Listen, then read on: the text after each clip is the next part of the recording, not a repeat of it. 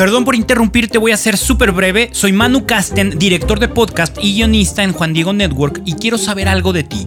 ¿En alguna ocasión te has preguntado cosas como ¿por qué existe el mal? ¿Por qué Dios permitió que el demonio se rebelara contra él? ¿O qué tanto pueden hacer los espíritus en este mundo? El más allá de la realidad, un viaje al mundo espiritual es un podcast en el que puedes encontrar respuesta a esas y otras preguntas y te invito a que lo escuches en tu plataforma favorita ahora que lo acabamos de estrenar. Te dejo el link aquí en la descripción para que terminando este episodio te lances a escucharlo. Ahora sí, ya me voy, que Dios te bendiga.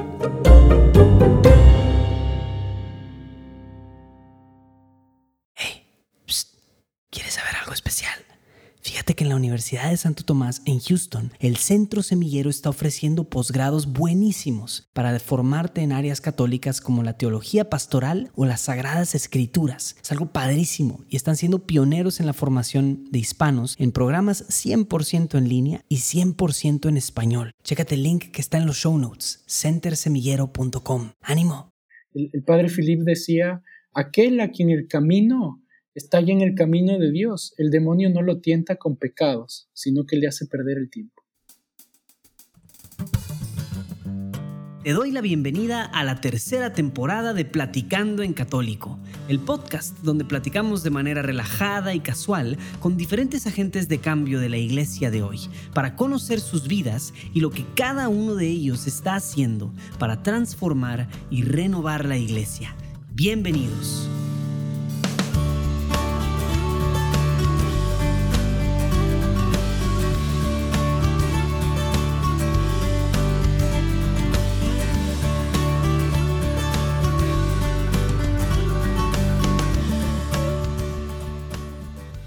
¿Qué tal? Bienvenido a un nuevo episodio de Platicando en Católico. Y, y el día de hoy te traigo, como siempre digo que traigo un súper invitado, la verdad es que sí, la, vida de estas gentes cada vez me sorprende más todo lo que voy aprendiendo de lo que están haciendo muchas personas en la iglesia. Y bueno, pues el día de hoy es el caso de Mateo García, que bueno, ahí lo menciono en el episodio, pero yo francamente no conocía absolutamente nada de él, más que Urquidi me pasó su contacto y me dijo, oye, entrevístalo.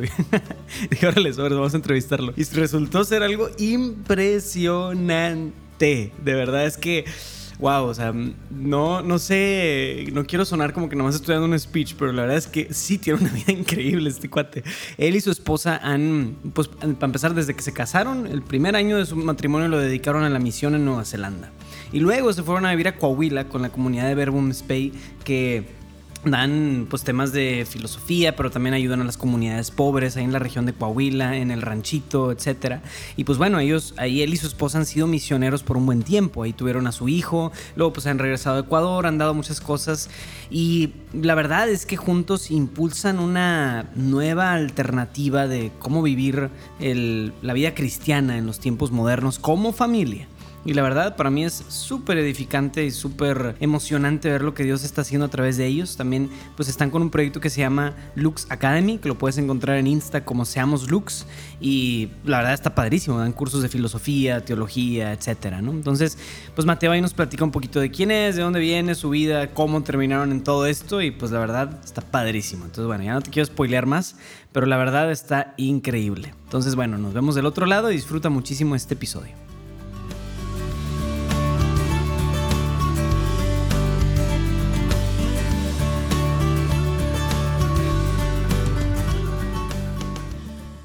Mateo García, bienvenido a Platicando en Católico.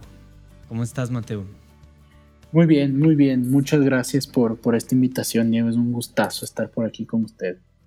Excelente, ¿no? El gustazo es todo nuestro, Mateo. Ahí la verdad es que, te voy a ser sincero, no, no sé absolutamente nada de ti, más que Urquidi me pasó tu contacto y me dijo, entrevístalo, no sé qué es, o sea, tiene eh, su testimonio este padre, no sé qué. Dijo, órale, sobres. Entonces de ahí nos pusimos de acuerdo, pero no sé de dónde eres, no sé qué haces, entonces va a estar bueno esto, empezando un poquito desde cero, ¿no? Pero, pero sí, está bien. Está, ¿Qué te parece, Mateo, si eh, empezamos con una oración? Sí, sí, sí, súper bien. Excelente, en el nombre del Padre, del Hijo y del Espíritu Santo. Amén. Señor, te doy gracias por la vida de Mateo, gracias por las cosas que estás haciendo a través de él y en él para construir tu reino. Te pido, Señor, que bendigas nuestro compartir aquí en Platicando en Católico y sobre todo, Señor, que bendigas a quienes están escuchando el podcast para que ellos también puedan verse bendecidos, beneficiados de esta, de esta platicada, Señor. Te pedimos que nos ilumines con tu Espíritu Santo y que nos acompañes. Quédate con nosotros por Cristo nuestro Señor. Amén. Amén. En nombre del Padre y del Hijo y del Espíritu Santo. Amén. Amén. Muy bien, Mateo. Pues ahora sí, platícanos un poquito de, de dónde vienes, em, un poquito de tu historia. ¿Eres de dónde exactamente? ¿De qué familia te criaste? Un poquito de tu, tu contexto, bro.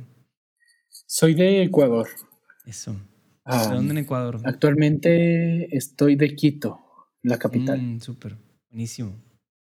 Y ah, actualmente ando en Saltillo, aquí en, en México. Ce- cerquita, ¿no? Creo que tú estás en Monterrey. si no Sí, mal. exacto. En Santiago más Bueno. exactamente, pero en Monterrey. Sí. Sí, sí, sí, sí. Sí, casi, bien. casi. A, no sé, a una hora y algo de donde estás tú ahora. Am, bueno, por, por cosas que ya los contaré después, había yo estado aquí ya hace, hace cuatro años. Mi primer hijo nació aquí, en Saltillo. Y volvimos ahora en enero. Excelente. Y si quieres, vamos a regresarnos entonces al origen, al principio de la historia. ¿Cómo fue entonces tu, tu vida en Quito? ¿Cómo es crecer en, en medio de la capital de Ecuador, verdad? O sea, ¿qué, qué te tocó? ¿Qué, ¿Cómo fue tu familia? ¿Tus papás venías de familia católica? Platícanos un poquito de esa parte de tu infancia. Vivir en Quito, la verdad es que está muy bien para ser la capital de un país, a diferencia de las capitales de otros países donde todo está, no sé, mucho tráfico, muchos autos, la vida es demasiado rápida, mucho estrés. Quito todavía, bueno, cada vez menos, pero todavía está un poco bien. Luego, gracias a Dios, ah, tuvimos la oportunidad de irnos a vivir. Lo que pasa es que Quito, ¿cómo les explico? Quito, háganle cuenta que Quito no creció como una ciudad normal, así que tú la ves y todo alrededor, sino como larga. Ah, Entonces, las sí, como distancias son entre, muy está entre largas. dos montañas, ¿no? Entonces por eso Sí. crece como un chorizo, por así decirlo. Exacto, ¿no? exacto. Sí, Sí, tal cual. muy bonita ciudad. Entonces, pues nos fuimos a vivir a uno de los valles, ah, y cuando yo era todavía chiquito, que es como un lugar más urbano, digamos, no, no, no hay tantos, bueno, no había tantos edificios y demás, era todavía un poco más de campo, como Mm. con bosques y cosas así, muy, muy chévere. Mi familia sí, siempre, siempre ha sido católica. ver, de, de misa, bueno, ahora mucho más, pero antes, por lo menos los domingos. Pero mis papás, dos personas bien, bien increíbles. Digo, no, no, no tengo recuerdos así como, bueno, yo escucho mucha gente, no tengo que sanar esto con mi papá, tengo que sanar esto, el mate- gracias a Dios no, ah, no, no, no he tenido nada de esto mis a Dios, papás, qué bueno. gentes increíbles, mi papá, mi mamá, mi papá siempre muy trabajador hasta ahora, y con la gracia de que fue algo, luego me contaba mi mamá que fue algo de mi papá y yo quise hacer lo mismo cuando me casé, que le dijo a mi mamá, nos casamos, pero tú dejas de trabajar porque necesitamos a alguien que esté muy presente a nuestros hijos. A mí eso me impactó mucho de mi papá y de mi mamá, porque como quiera es una renuncia. Entonces, claro, cuando, cuando yo me iba a casar, quedamos un poco lo mismo con mi esposa. Decir, bueno, a- los niños te van a necesitar a ti por lo menos los primeros años de, de su vida y quién sabe cuántos años van a ser, pues porque primero uno, luego ahora vamos por la tercera que acaba de nacer hace un par de meses. Ah, qué padre. Am, entonces sí, sí, es, eso es algo que marcó mucho criarme con mi mamá. Digo, yo iba a la escuela, volvía y mi mamá era la que nos iba a retirar a la escuela, con la que comíamos todas las tardes, con la que hacíamos deberes. Mi mamá siempre estuvo muy, muy presente. Eso marcó mucho mi, Qué bonito. y qué sí, mi, infancia. No, y ayudó mucho, ¿no? Porque obviamente, pues, es muy distinto. Yo sé que puedes crecer con tu abuelita y más que digo, no está mal. Pero fue un privilegio enorme haber podido crecer Sí, los tres sí, sí. hermanos que somos con mi mamá. Buenísimo. Sí, y digo, en particular, ¿qué dirías que hizo la, la- la diferencia en eso, no? O sea, en tener a mamá presente, híjole, o sea, en todo, creo que nadie estará en desacuerdo que ayuda muchísimo, pero tú que sí te tocó muy presente esa parte, ¿qué dirías que fue en concreto lo que, eh, la diferencia que hace el tener a mamá cerca, no? O sea, ¿cómo, cómo ayuda esa parte? Hay, creo, creo que hay muchas, pero yo creo que una que me marcó mucho y, y veo en todos mis hermanos ahora, que ya todos estamos más grandes. Mi último hermano acaba de entrar a la universidad, tiene Ah, 18. ¿Cuántos hermanos son, por cierto? Somos tres. Ah, sí, cierto, sí, sí dijiste. Entonces, ah, bueno, yo tengo ya 29, ya casi 30 el próximo mes, ya entro ah, mira. 30. ya tenemos la misma edad, entonces, digo, ya, ¿Sí? yo acabo de cumplir 29 hace dos meses, pero pues tenemos 29 ambos. Entonces. Sí, no, pues ya yo el próximo mes cumplo 30. y bueno, mi otro hermano tiene, bueno, va a tener 28 y el otro, bueno, hace bastante, pues va a tener apenas 19. Entonces, algo que marcó mucho, yo creo, y que lo veo en todos, es la seguridad. Digo, mm. mis hermanos no son súper católicos practicantes, ah, pero somos los tres muy seguros en las elecciones que tomamos, como que nos importa mucho más el peso de la elección en cuanto a nuestra familia, lo que el consejo de mi papá, de mi mamá, de mis abuelos o de los hermanos, mucho más que lo que digan tus 50 amigos. Es, es, es, algo que marca mucho, digo, no siempre, ¿no? Porque cuando estás en la pubertad y demás, claro que te dejas llevar un poco por, por la presión social. Pero ya cuando es cosa de tomar una decisión importante, no sé, por ejemplo, yo me casé súper joven, yo me casé a los 23. Ah, ah, yo ni siquiera estaba graduado cuando le pedí matrimonio a mi, esposa. Era el semestre que me graduaba que nos comprometimos. y claro, mis amigos andaban en otra onda, ¿no? Pero pues me, valía. no, era un poco esta, esta seguridad. Yo creo que es algo que te marca mucho, te vuelves extremadamente Y también como esto de la influencia que tiene la opinión de, de tus padres, o la opinión y la, el consejo, la visión de los papás contra la de los amigos, ¿no? Porque al final, pues sí, o sea, si los papás no están tan presentes, pues obviamente va a tener más peso el amigo tal o el ambiente que se genera en la escuela o algo así, ¿no? Entonces, la, la importancia de que los papás estén presentes ayuda en, en cómo los, los hijos ven y entienden el mundo, ¿no? Tiene mucho, mucho peso, ¿no? No, es, es total, pero es, es además gigante, es enorme. en la seguridad que tienes. Eso una, y lo segundo, súper rápido, Ah, el virtual. Yo como estaba con mi mamá, no, mi mamá era muy, muy fuerte en cuestiones, por ejemplo, cuánto tiempo de tele veías, cuántos videojuegos, mm. videojuegos puedes jugar en tiempo. Eso yo creo que marcó mucho en un despertar que luego se dio mucho más profundo a nivel de la inteligencia, buscar la y demás. Buenísimo eso. Sí, digo, al principio nos quejábamos porque vivíamos, mis primos vivían súper cerca y todo y cosas así, ¿no? Entonces, claro, oye, ma, pero ellos sí ven todas las películas que quieren y no, no, no, ustedes no. Yo me acuerdo que nada más podíamos ver películas en familia, ya cuando éramos más grandes las veíamos sin problema, pero luego si queríamos ver algo solos o jugar solos videojuegos era una hora y media al día, solo sábado y domingo. Entre semana no. Y si te aburrías, había muchos libros que podías leer. Ándale, órale, qué padre. O sea, digo, yo, al, yo al principio era muy duro. Exacto, para el niño no es tan padre, porque el niño, pues obviamente lo que mm. quieres es jugar, ¿no? Y no, no entiendes más como eso, pero lo ves del otro lado, los efectos que eso produce. Mm. Híjole, no, qué bueno, la verdad. No, ahora, ahora lo agradeces.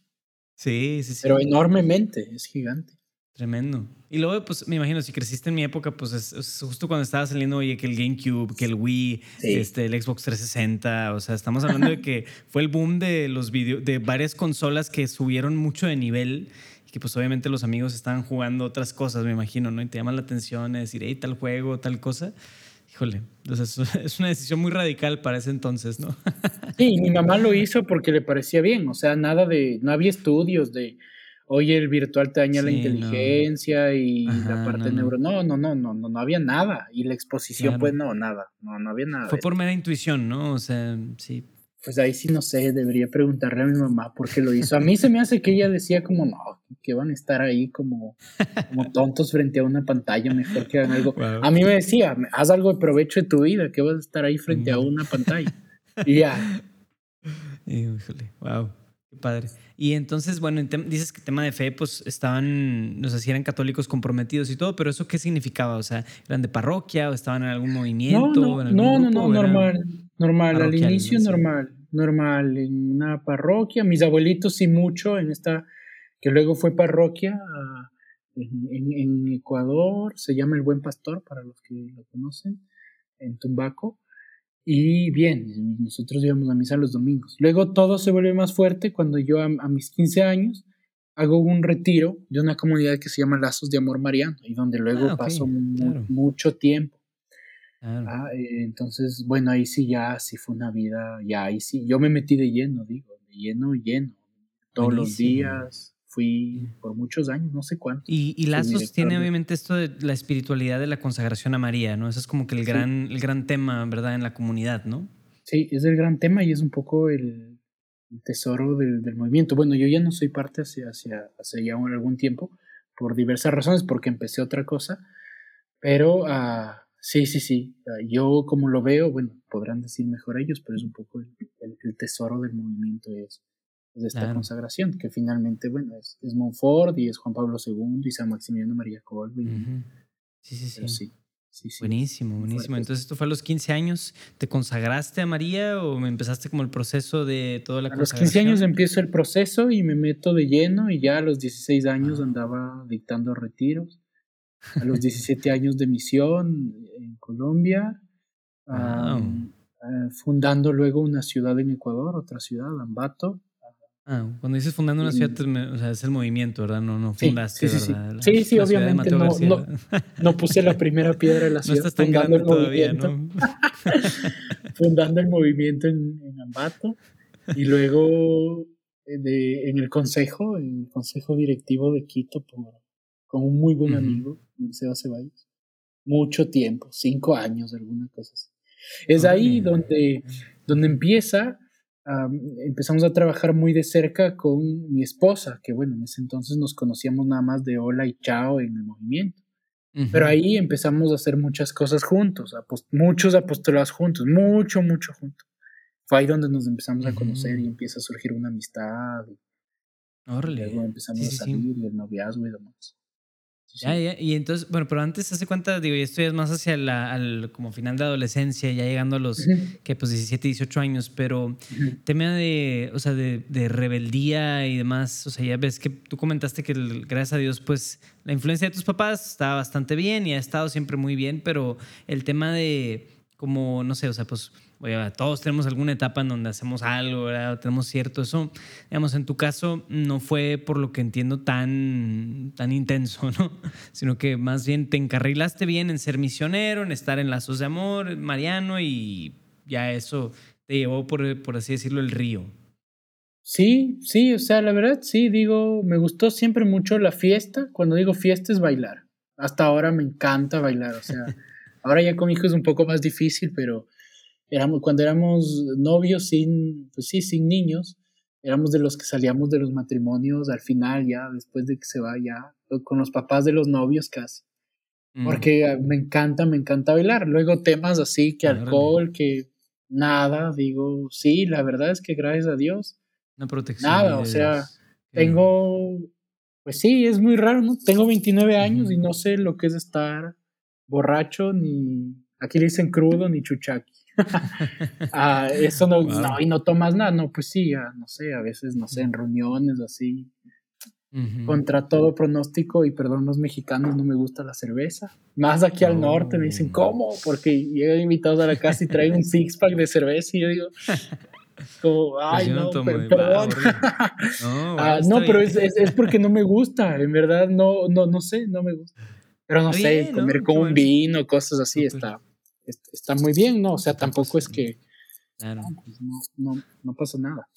Pero sí, sí, sí, no, y luego el tema fue, pues sí, iba mucho de fiesta, pero, pero súper bien, digo, no sé, a veces viernes, jueves, viernes, sábado, bailaba, ya, pero nunca tomé no, no, nunca nada, tabaco. Buenísimo. Nada, y entonces, o sea, ya con tu novia, o sea, el tema fue como, eh, salir, estar conociéndose, o sea, vivieron, por así decirlo, un, un noviazgo santo, por así decirlo, o sea, de pues, buscar no sé si castidades, o así digo, o sea, sí, sí, esto sí, esto sí, obviamente sí, sí, teníamos, teníamos muy claro, digo, yo tenía, cuando empezamos de novios, Dios mío, ¿cuánto, ¿cuántos años yo tenía? Tal vez 21, sí, 20 o 21. Ah, para mí siempre estuvo muy claro o sea, yo no entra y para ella también, yo creo, no entramos un noviazgo a divertirnos. Obviamente también, pero era primordialmente a ver si es que esta persona respondía a la vocación profunda de mi corazón. O sea, si ella podía ser la persona a la que responda a mi vocación. Entonces, de entrada, una buena visión acerca del noviazgo, ¿no? Porque cuántas parejitas no entran hoy en día, pues a ver qué pasa, simplemente para pasar el tiempo, ah, para divertirme o porque me gusta y ya, o sea, buen criterio, ¿no? Sí, no, no, no, no fue esto, o sea, obviamente sí, obviamente te diviertes, obviamente nos íbamos, no sé, hacíamos cosas juntos, muchos viajes chiquillos justo por el tema de la castidad, nunca eran viajes de quedarnos a dormir, si era de quedarnos a dormir era con la familia, ¿no? pero eran viajes así y toda la cosa, porque también digo, uno quiere la, buscas la castidad, ¿no? Con toda, pero pues claro, si buscas la castidad y te vas por ahí a un hotel o donde sea a dormir con tu novia, pues, pues ya, aunque la busques no está muy fácil. Exactamente. ¿No? Va a ser bien difícil ser casto, ¿verdad? En esos momentos.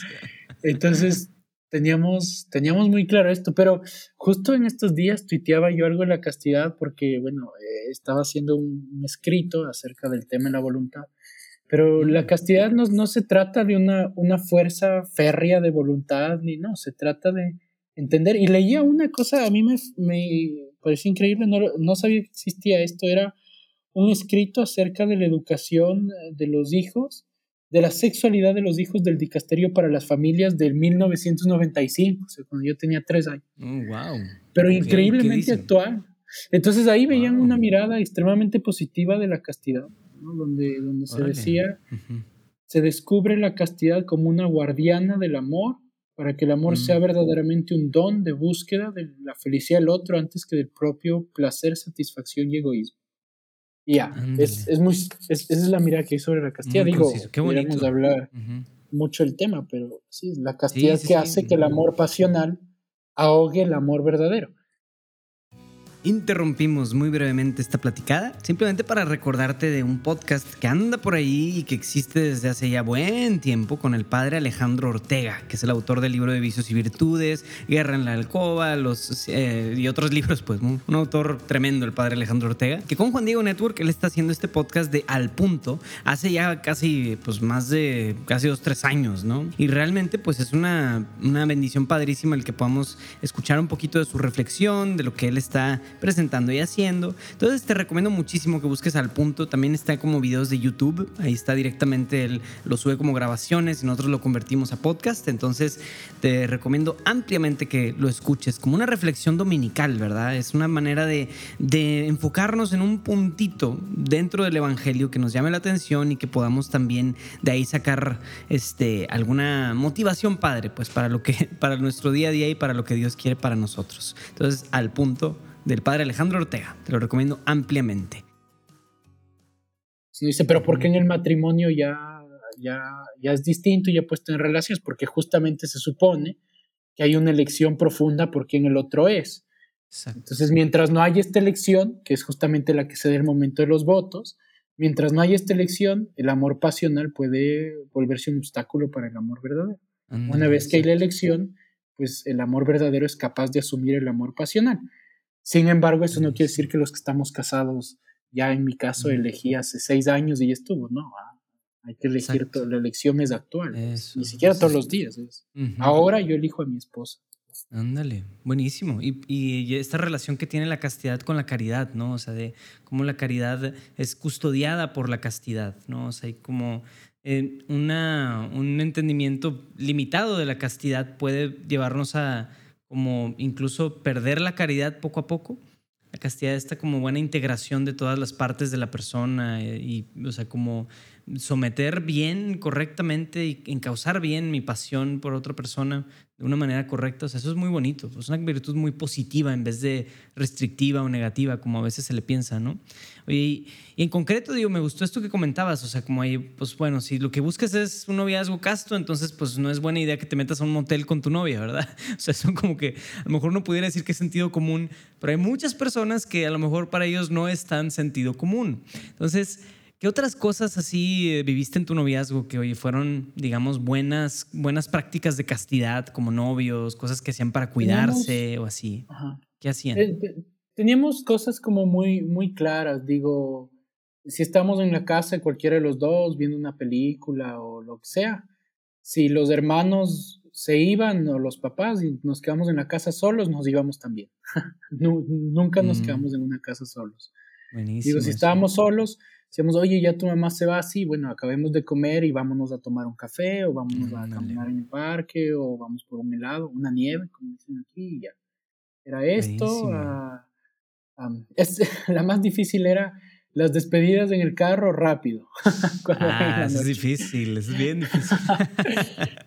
y claro, era, no, era, era difícil, pero yo creo, mira, yo creo que finalmente, y los que escuchan, todo parte de, de ver, o sea, de, de, que tú quieres cuidar un amor verdadero. Si tú, si tú amas verdaderamente al otro, quieres que el amor dure para siempre. Bueno, si es que quieres que el amor dure para siempre, no puedes centrarte en un amor pasional, porque es un amor sensible.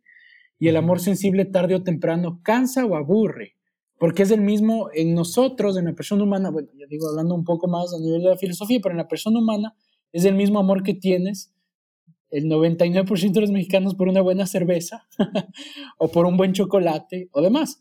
Entonces, claro, si tienes tú ganas de una cerveza, te tomas una o dos, pero el momento en que te pegas el six pack o, o 12 cervezas, ya la número 6 ya no te sabe tan rico.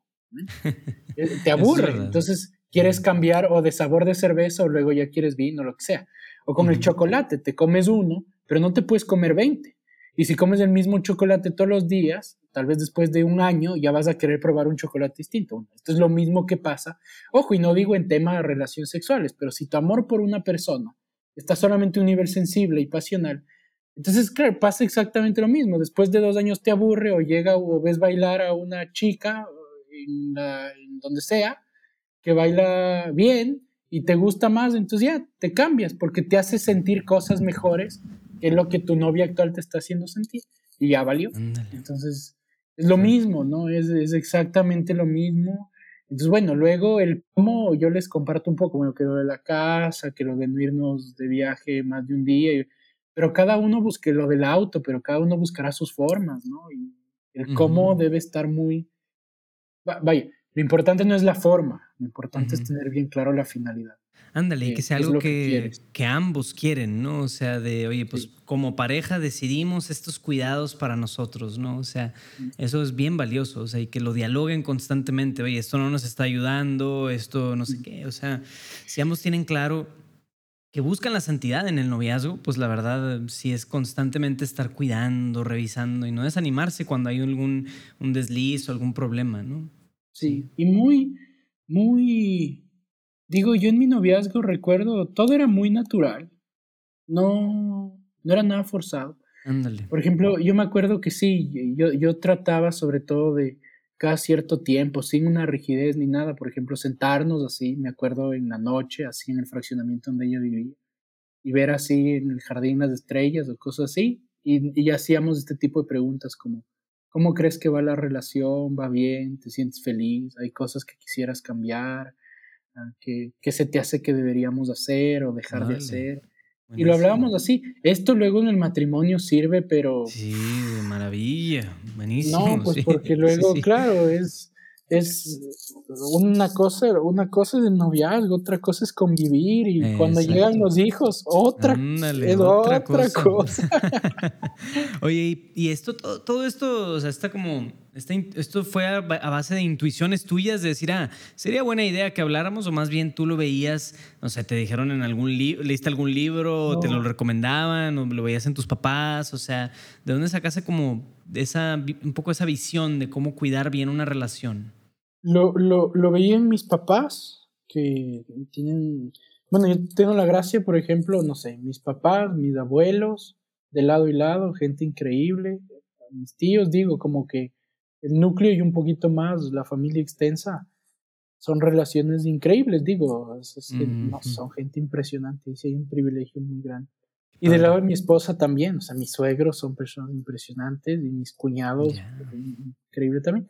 Pero yo recuerdo mucho hablar de estos temas con un amigo uh, que era con, eh, sí, Seba Ceballos se llama. No, no sé si vaya a escuchar esto, pero, pero claro, él también ahora está casado, tiene un hijo y su esposa está embarazada ahora. Pero recuerdo hablar mucho de esto porque los dos empezaron, bueno, él tenía un, su novio un poco antes que cuando yo empecé mi noviazgo, pero hablábamos mucho de esto porque nos veíamos muchísimo en la universidad y todo, y los dos súper católicos de misa diaria y demás, y de querer hacer las cosas bien. Entonces me acuerdo con él haber hablado mucho de esto, como, como, oye, yo le decía, oye, y con la Julie tal cosa, y él me decía, sí, sabes que con la Pili, que es su esposa ahora, a, Pili Terre, Sí, así, a mí te me pasa lo mismo. Y decíamos, bueno, ¿qué, ¿qué, será de hacer? Porque a veces con un amigo es más fácil, pero. Claro, sí, sí. Pero tener una amistad así, entonces, entre ambos decíamos, como que está bueno, ¿no? Sentarse un rato, como solo a conversar y hacer estas preguntas. Sí, sí, sí. Y qué bueno que tenías ese tipo de amigos, ¿no? Porque muchas veces tendrás, o sea, hay muchos otros amigos digamos, un poco más malandros que lo, lo que te van a recomendar no es tan bueno, te van a simplemente arruinar tu relación a veces. O sea, tener un buen amigo con buena perspectiva.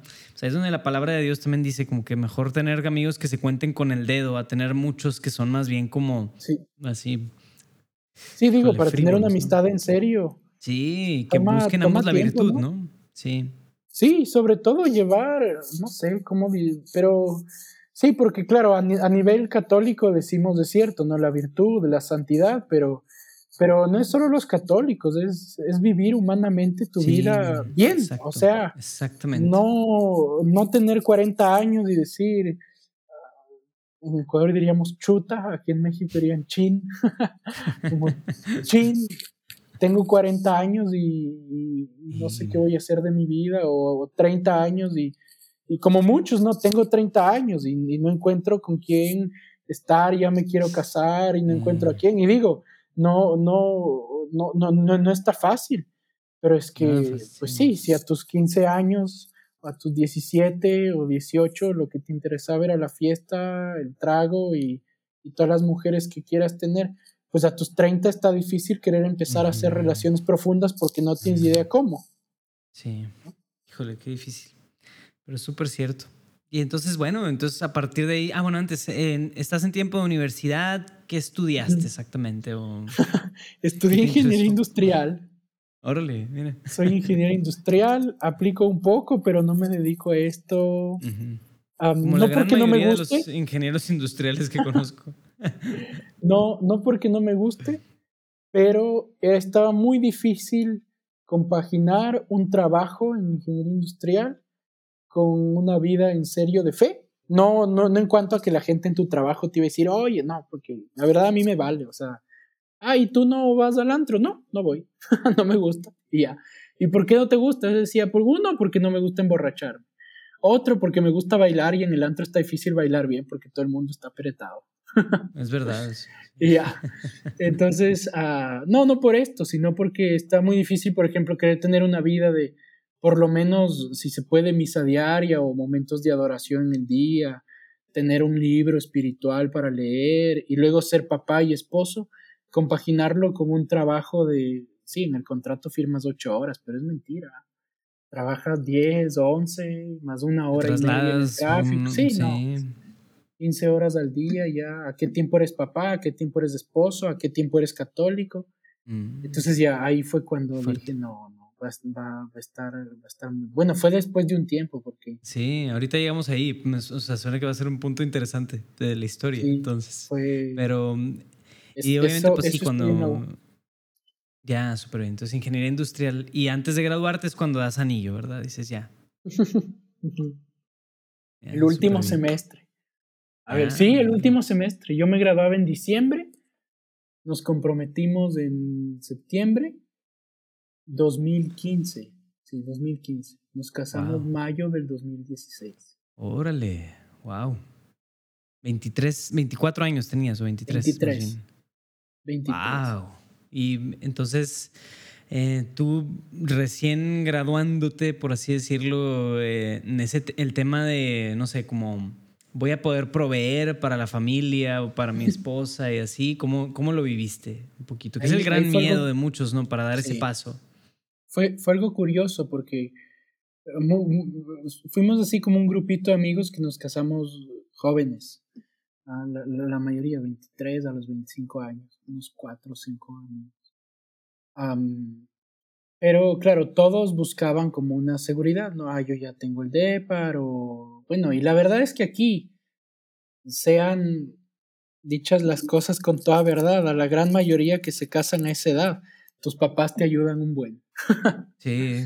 o tus abuelos, ni sé qué. A mis amigos les pasaba así, ¿ya? Como ya tengo casa. Y yo le decía, oye, ¿cómo lo hiciste? No, mis, mis papás nos la dieron. Ah, yo tengo de para, ¿cómo, ¿cómo, lo hiciste? Ah, es que una herencia de mi bisabuelo y vendí el terreno y con eso compré el de para. Yo decía, no, pues ya, eso, está genial.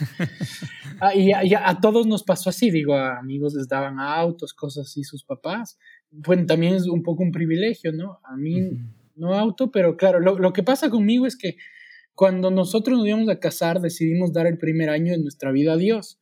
Ah. Entonces dijimos, vámonos de misión el primer año. Y cuando todos están buscando auto y trabajo y demás, nosotros dos estamos renunciando a nuestros trabajos, vendiendo las cosas oh. y yéndonos de misión a Nueva Zelanda. Nueva Zelanda, Al otro lado del mundo. y, del, y con, con, algún movimiento de nada más. Sí, sí fue, Fue, fue, con lazos mismo ahí. Mm ya ahí fue donde empezamos a descubrir otras cosas y donde empezamos un poco a separarnos del movimiento, porque fue ahí en Nueva Zelanda que después de un retiro no había quien celebre misa y llega un sacerdote que era el capellán de un instituto donde yo daba clases también, el Catholic Discipleship College, ahí en Auckland, en Nueva Zelanda. Y bueno, yo, yo daba clases, llega el capellán y no había quien celebre misa y nos dice, oigan, hoy llega el padre Dominique y él puede celebrar la misa del retiro. Y nosotros, ah, sí, buenísimo, ya. Llega a celebrar una misa ultra sencilla. Tú, tú los debes conocer eh, porque eres de la misma comunidad del Padre Didier, con los que hicieron un podcast de hace tiempo, de Verbum Spey. Era una misa extremadamente sencilla y ya.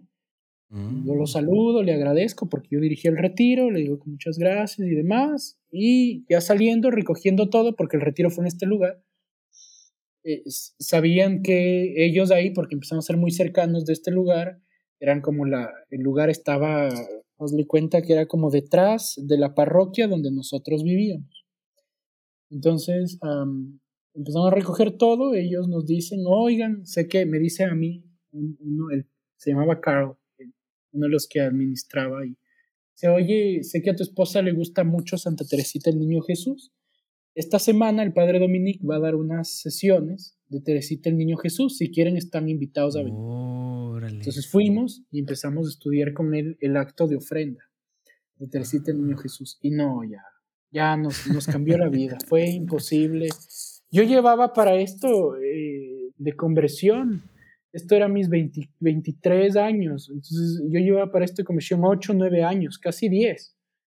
Ah, de misa diaria, de rosario diario, de lección divina diaria, de leer al día, de, dictar retiros desde los 16 años, de subdirigir un movimiento en la capital de Ecuador, de haber fundado este movimiento en, una ciudad y en otro país.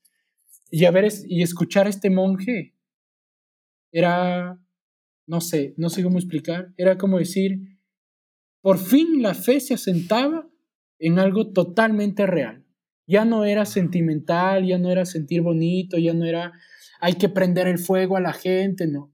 Era apuntar a lo más alto que hay en la persona, al corazón y a la inteligencia, de la manera más profunda, sin escatimar y decir, no es que no lo van a entender. Era una cosa, háganle cuenta que era como ver demasiada luz, que, que, no sé, era de locos. Y, la, y la bondad y la generosidad de esta gente, porque la gente para estudiar esto en el Catholic Discipleship College pagaban, o sea, te quedaban nueve meses.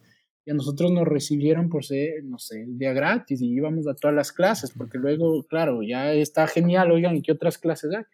El padre Dominique me acuerdo que enseñaba el alto frente Teresita el Niño Jesús, filosofía primera, y luego hacíamos lección Evangelio de Juan y luego misa.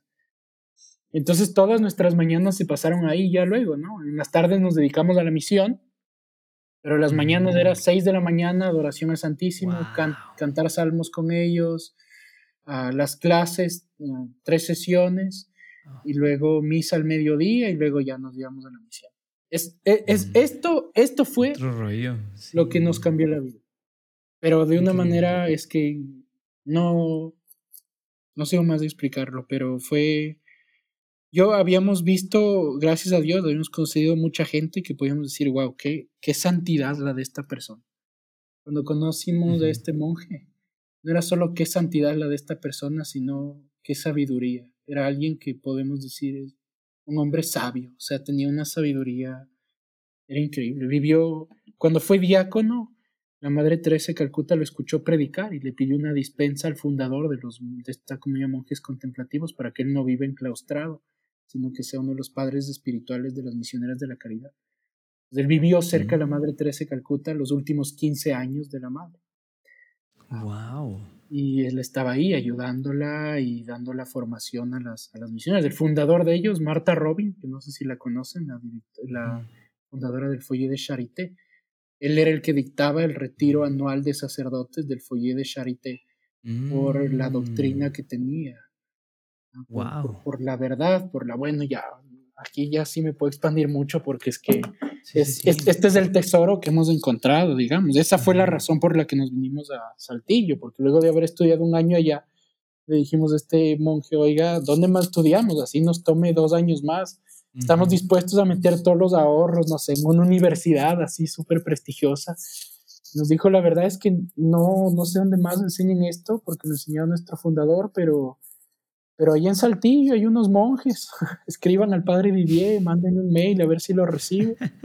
Y claro, le mandamos un mail al padre diciéndole, oiga, somos, somos una pareja recién casada, ya vamos un año, queremos ya tener hijos, porque ya nos hemos aguantado un año tener niños y, y ya no tenemos dinero porque habíamos ahorrado para darle un año a Dios, estamos en Nueva Zelanda, pero queremos ir a buscar la verdad con ustedes. El padre Vivier nos dijo, es súper providencial, estamos buscando una pareja que haga misión con nosotros, vengan, aquí les damos todo, casa, comida, todo, y estudien con nosotros. Y ya, llegamos de Ecuador en mayo de no, un poquito más.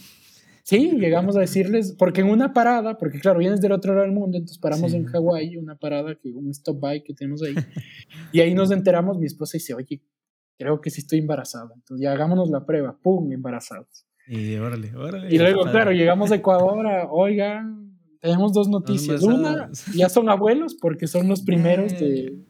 Ah, la segunda es que su nieto va a nacer en México. wow. ¿Cómo lo tomó la familia? O sea, tanto el, primero el año de misión, ¿cómo lo tomaron? Y ahora este segundo paso, O sea, ¿fue difícil? ¿Fue fácil? ¿Fue cómo, cómo fue difícil. Fue difícil, pero tenemos unos papás increíbles que sin entendernos nos han apoyado en todo. Una cosa increíble. Qué bonito. No, no, no, no entendían. O sea, a mí me impresiona mucho mi papá, porque mi papá, claro, imagínate, él, él paga toda mi carrera de ingeniería industrial. Eh, gracias a Dios yo tenía una beca, pero bueno, por Universidad de Ecuador, para que luego yo decida hacer misión y luego dedicarme a la filosofía y a la teología. Es que cuando yo voy y les digo a mis papás, yo me acuerdo que mi papá como que no entiende mucho y me dice, eso te hace feliz, eso es lo que quieres. Y yo le digo, sí, pa, es que no tienes idea, es, un tesoro lo que encontré y es lo que más feliz me hace. Pues dale, ¿cómo te ayudo? Wow, buen papá. increíble. No, una cosa impresionante. Qué padre, ¿no? Sí, y luego, qué buen apoyo, verdad. Estuvo bien. Cuando nos fuimos a Nueva Zelanda fue así. Luego cuando regresamos, lo mismo. O sea, y hasta ahora nos dicen cuando hablamos ah, con y, Y una, una, duda yo aquí para mm, tener, o sea, y a lo mejor esto es más para mí que para la audiencia, yo creo, pero yo estoy un poco como, ah, o sea, no, no, a lo mejor la palabra sí es un poco perdido en los tiempos. Pero hace cuenta, mi familia eh, tuvo mucha cercanía con los hermanos de San Juan en su tiempo. Y, pero yo estoy hablando cuando yo era niño, porque la verdad sí, mis papás están en el Ministerio de Música GESET, hicimos muchas ah, cosas con los hermanos de San Juan por muchos años. Sí, y sé que, amado, ¿no? Ajá, precisamente, o sea, exacto, exacto. Entonces, pero sé que ahora, haz de cuenta, ya es, son dos cosas distintas de las que estamos hablando, ¿no? Tú estás hablando de Verbum Spey y del padre Dominique, pero los hermanos de San Juan son otra rama, ¿no? Los que, o sea, no es, o sea, digo, no, no quiero como aquí exponer el tema de, de las divisiones y el por qué, sino más bien entender bien de, qué estamos, de qué estamos hablando, ¿no? O sea, cuando tú dices del padre Dominique y el fundador de no sé qué, no estás hablando del padre Philippe que es el fundador de los Hermanos de San Juan, o, es el mismo? Sí, estaba hablando ah, cuando hablo de la cuando, cuando, hablo del padre Dominique que vivió en India y demás. No, ajá, el que conocimos en Nueva Zelanda no es el padre Philip. Exacto. Es el, es, es padre Dominique, que es parte de Verbum Spey.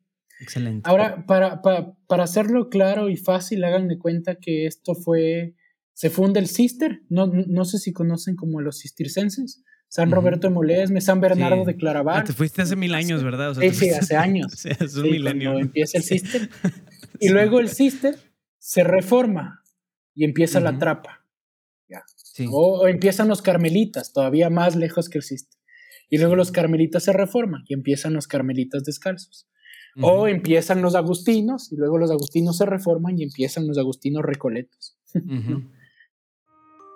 Otra interrupción simplemente para hablarte de real y verdadero. Como probablemente ya sabes, o si, si, no lo sabes, pues a lo mejor es mi error, porque yo debería ser un poco más explícito en hablar un poquito de esto. Pero una de las cosas más importantes que estamos haciendo en Juan Diego Network es la colaboración y, eh, híjole, alianza con real y verdadero. Nosotros no solo les creamos o creamos junto con ellos el contenido en español, sino que hacemos toda una labor de catequesis junto con ellos a través de estos recursos para la iglesia. Real y Verdadero es una página web, hay videos animados de altísima calidad, también tenemos el video podcast, también tenemos newsletters, redes sociales, total es todo un pequeño universo de Real y Verdadero que la verdad eh, queremos que se comparta más. Entonces, si ya has escuchado hablar de eso, por favor, por favor, ayúdanos compartiéndolo, porque a lo mejor y para ti pueden ser cosas que tú ya sabes o que son obvias o lo que quieras, pero son buenas presentaciones del catecismo y de las verdades básicas de la fe y cómo las hablamos, qué retos nos enfrentamos con ellas, etcétera,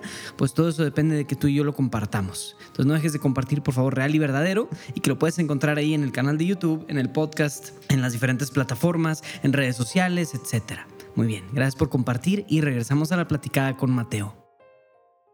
Hazle cuenta que para hacer así un poco. Y entonces conviven las dos, o sea, hoy por hoy hay cistircenses y hay trapenses. Exacto. Algo así pasa con la comunidad San Juan, que en su tiempo fue enorme en Francia, ¿no? Empieza ahí y toda la cosa, y luego hay como una reforma de esta comunidad, y la reforma de esta comunidad se llama Verbum Spei. Excelente. sin entrar en luego, porque mm, tampoco soy la persona, creo, indicada para, para meter más detalles y cosas así. Que bueno, ya luego cada, cada comunidad sabrá, tanto San Juan como Verbum Spei, y por cosas de Dios, pero esto sí fue cosas de Dios, porque en Nueva Zelanda conocimos a los hermanos de San Juan y nos invitaron a pasar Navidad con ellos en Christchurch y nos pareció increíble. y por mm, cosas de Dios no se pudo. Y luego fue que conocemos al Padre Dominique y toda la cosa, pero con los que ah. tenemos mucha relación nosotros es con los hermanos de Verbo Spey, pero claro que conocemos a la comunidad de San Juan. En Nueva Zelanda compartimos una semana con el Padre no Nathan, que tiene un mm. ministerio en Colorado que se llama Eagle Eye. pero está, Digo, está increíble. Digo, la riqueza de la iglesia es, es, vastísima, claro, exacto. Entonces, háganme cuenta que sí, es, es, una reforma. Excelente, ¿no? Y, y mi, mi, mi, inquietud iba también o sea, en esto de cómo, o sea, la, la, la presencia de las enseñanzas del padre Philip, que es el fundador, ahí sí que, o sea, lo que entiendo es que en Verbum Space sí está como muy muy atesorado eh, eso, ¿no? Los matices en cómo juega la figura del fundador pueden variar un poquito ahí en San Juan, ¿no? Eso ese es el tema, ¿no? Pero en Verbum Spey ustedes sí es como, no, cuidamos y atesoramos mucho tanto la figura como las enseñanzas del padre Felipe. Eso, es, eso es correcto, ¿verdad? Sí, sí. Ya, ok, ok. No, no, no, no, puedo decir yo cómo Verbum Spey, porque Verbum Spey es una comunidad de monjes. Yo soy un laico que los conozco y los amo con locura a estos monjes, porque son gente impresionante. Pero claro, y yo personalmente como laico es, es, es, es, este tesoro lo que es que no, usted no tiene, es un tesoro, digo. Luego me voy a pasar mucho, pero hoy por hoy manejamos un, pequeño instituto de formación uh, teológica y filosófica. Y es, es, es, es, de esto, o sea, es, bonito. esta es la fuente. Es que, Qué maravilla, sí, sí, sí. Es que no en, en, mi casa, en casa de mis papás teníamos unos, o sea, varios libretos de la filosofía del padre Philip y mi papá cada cierto tiempo los, o sea, siempre mi papá tiene como cuatro o cinco clichés filosóficos y todos son del padre Philip, ¿no? Entonces como que lo que aprendió alguna vez del padre Philip y todo eso, como que se le quedó bien presente. Yo me acuerdo también, o sea, cuando yo era niño, eh, llegué a ir a algunas actividades o cosas que hacía, ¿verdad? La comunidad de San Juan en ese entonces y a ese cuenta, pero me acuerdo de unas homilías y algunos momentos así como unos flashazos de algunas homilías. Cuando yo era niño me causaron un gran impacto, como wow, o sea, este es, es un tesoro súper místico y precioso, ¿no? O sea, tiene una, un carisma muy bonito. es, es una locura. Es, es, es, es en verdad, esto de aquí es, es, en verdad una, una locura. Es, wow. es una cosa que es muy, muy, muy impresionante como esta, esta sabiduría. esto yo lo digo totalmente a manera personal, pero yo nunca en 10 años de un catolicismo así, como les decía, misa diaria, lectura diaria de todo, o sea, de todo, o sea, no, no voy a dar nombres, pero todo, o sea, de leer todo lo que tengo, mi, mi, esposa me dice, oye, deberías empezar un canal de YouTube así con todos los libros que te has leído, porque son miles, porque claro, fueron como 10 años de leer diario muchísimo, pero yo nunca había encontrado una fe tan asentada sobre un realismo de la persona humana como la que encontré en estos monjes. Era una cosa que yo decía a mi esposa, ah, no, no, no me interesa lo que tengan que dejar y tampoco luego decíamos, bueno, ya luego si nuestra comunidad en ese entonces lo quiere recibir bien, pero si no lo quiere recibir, decíamos, es algo que en responsabilidad por nuestros futuros hijos tenemos que hacer. Tenemos que ir hasta el final y estudiar hasta el final el tesoro que guardan estos monjes porque es un tesoro para la humanidad. En verdad, este es un poco el, digamos, el parte del por qué es, es así un poquito, no encuentro otra palabra, pero exitosa la, el instituto que manejamos. Digo, llevamos tres años, hemos llegado a 15 países, hay más de casi 34 mil minutos de clases dadas y, y cuando la gente viene, los testimonios que encontramos es, nunca había visto este evangelio en esta profundidad. Lo había leído muchas veces, pero nunca había tocado esto en este evangelio. Wow. Es, es, es, es en verdad, es, el tesoro, es el tesoro que, que guardan. Qué increíble. Entonces, como que ya hemos ido un poco así dando saltitos, pero entonces, entonces lo que pasó fue que ustedes dijeron, ¿verdad? Por ahí del 2016, después del año de misión, dijeron, bueno, vamos a Monterrey, a, perdón, a Saltillo, se vienen de lleno acá Aquí entonces nace el bebé, ¿cómo, cómo está, cómo sigue un poquito la historia, ¿no? ¿Cómo les fue? Aquí, no sé si han visto Marcelino Pan y Vino, pero así era el Agus en el convento, pero con papás. fue, el, el, Agus es nuestro primer hijo, se llama Agustín Dominique. Ah, mira, qué bonito. Órale, qué bonito. y ya, ya, entonces... Venimos, empezamos a estudiar empezamos a hacer misión en una de las... Los hermanos ayudan tres colonias extremadamente pobres, en Saltillo, Omega, Ramos y La Gloria. Pero cuando digo pobres es... Nosotros vivimos ahí un tiempo, en el centro como parroquial, pero es, o sea, aquí en México le dicen tejabanes. En Ecuador no hay esto, pero háganle cuenta que sería casas hechas de cartón y escombros que la gente se encuentra para y en, Saltillo el invierno a veces está bajo cero, o sea, imaginen pisos de tierra, no, no, está...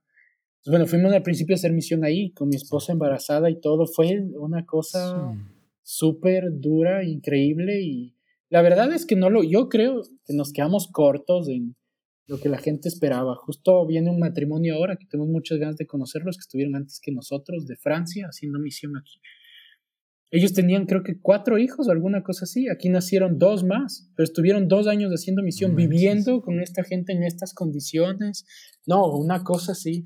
Y claro, cuando llegamos, uno cree, no sé, que vive en su circulito y no, yo soy misionero y ni sé qué. Entonces llegamos a Nueva Zelanda y nos conocemos con una pareja, me acuerdo igual como para romperte cabeza así o rompernos nuestra burbujita de soy un super misionero porque vengo a fundar un movimiento.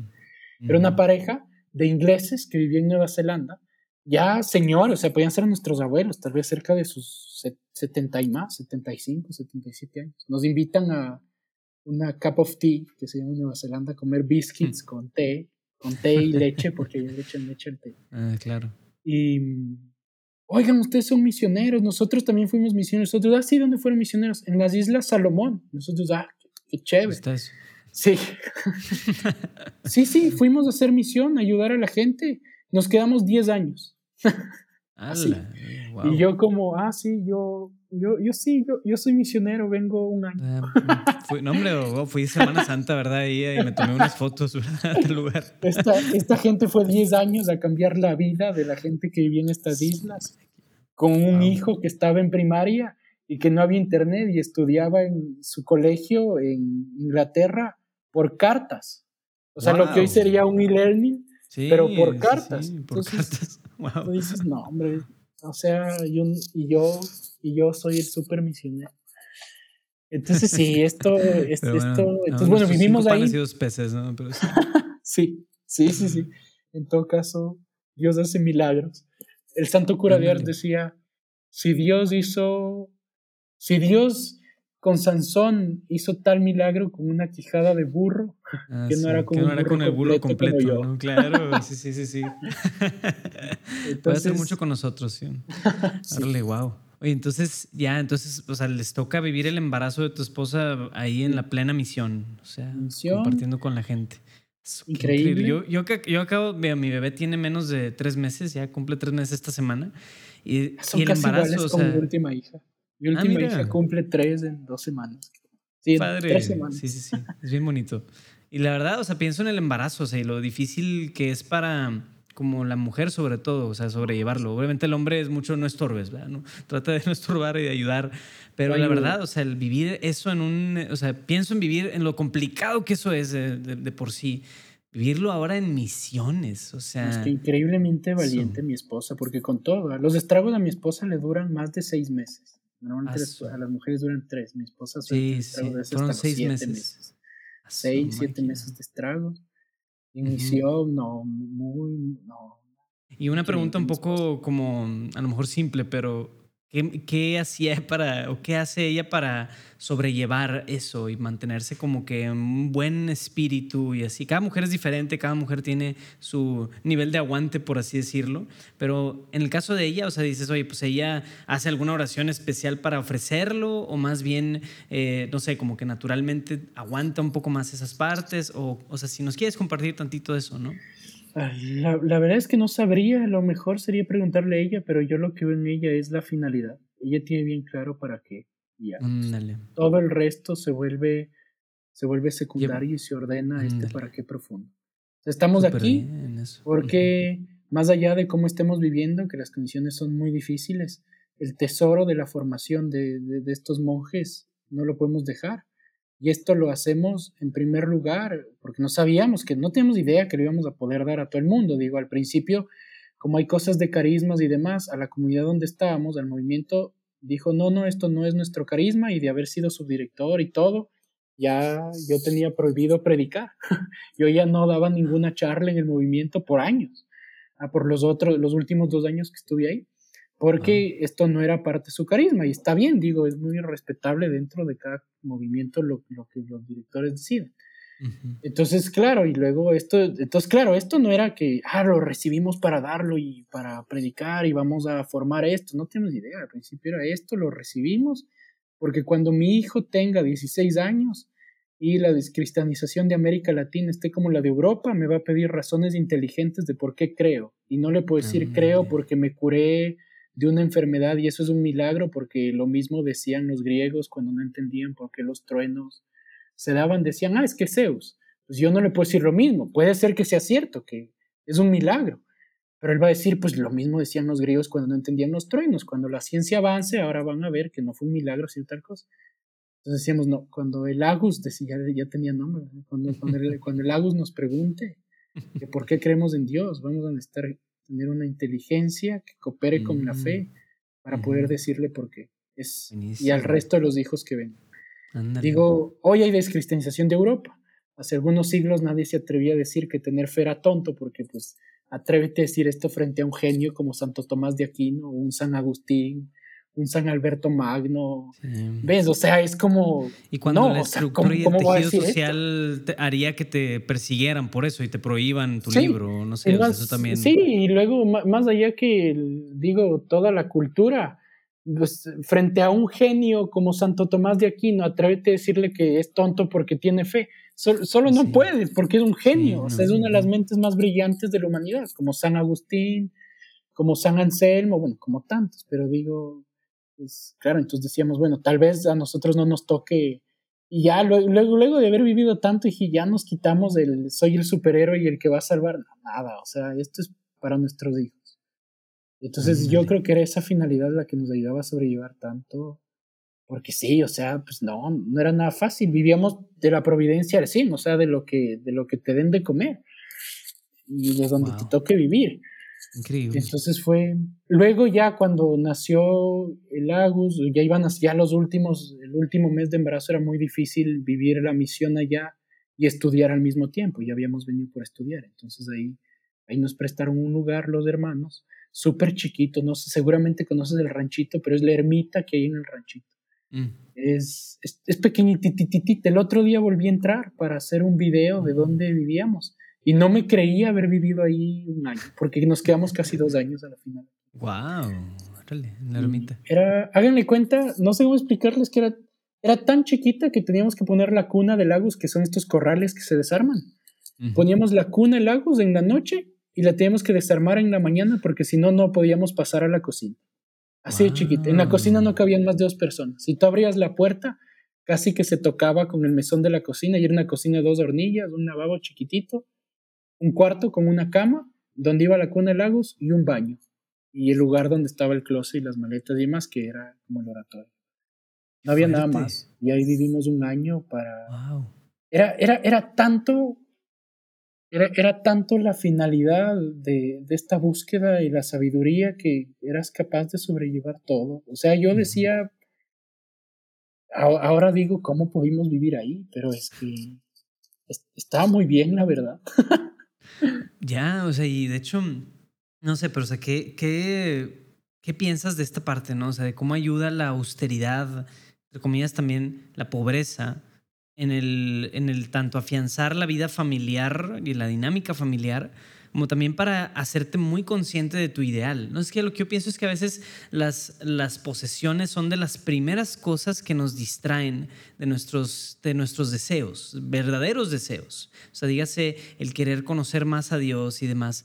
Luego viene esta otra distracción de querer tener un carro o esta distracción de es que también cierta vida social, cierto estatus y te va poco a poco mermando ese deseo bueno con el que empezaste.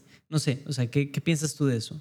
Esto no, no por nada es la primera bienaventuranza, ¿no? Bienaventurados los pobres de espíritu, porque ellos del reino de los cielos. Digo, sí, totalmente de acuerdo.